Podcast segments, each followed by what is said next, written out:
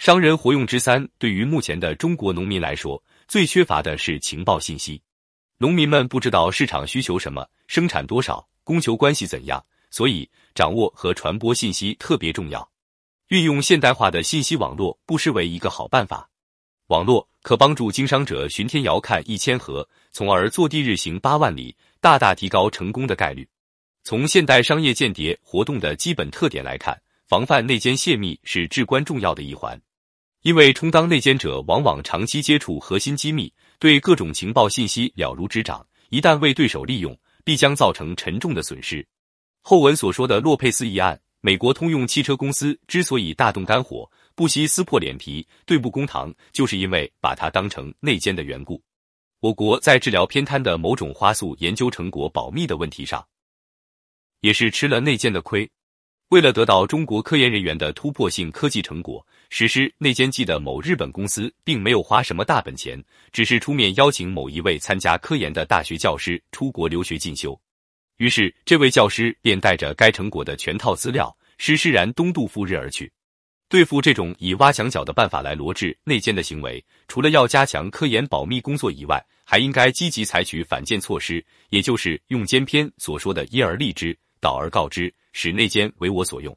在前些年的美日电脑大战中，美国联邦调查局在对付日本某公司窃取美国国际商用机器公司技术时，并不是立即将案件破获，而是派出雇员伪装成该公司的专家，虚与委蛇，最终使该日本公司在与美国的竞争中惨败。这种化害为利的反间方法很值得借鉴。案例分析：房地产间谍战。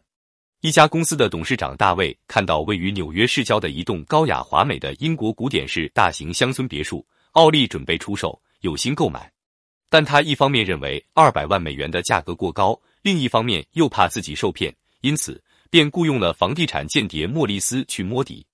莫里斯为了深入对方，探其虚实，便千方百计地接近奥利的女仆格丽斯，并从格丽斯的口中得知奥利的小角落污水外流，粪尿满溢。急需一名管道工，但奥利的主人丹尼尔性格孤僻，疑心很重，至今未找到合适人选。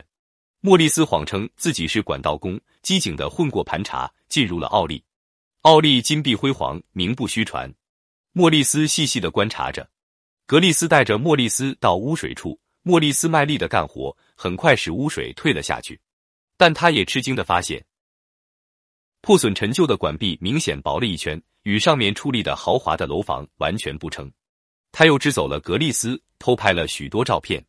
从奥利出来后，莫莉斯又去图书馆查资料，想知道这些地下水管是谁铺设的。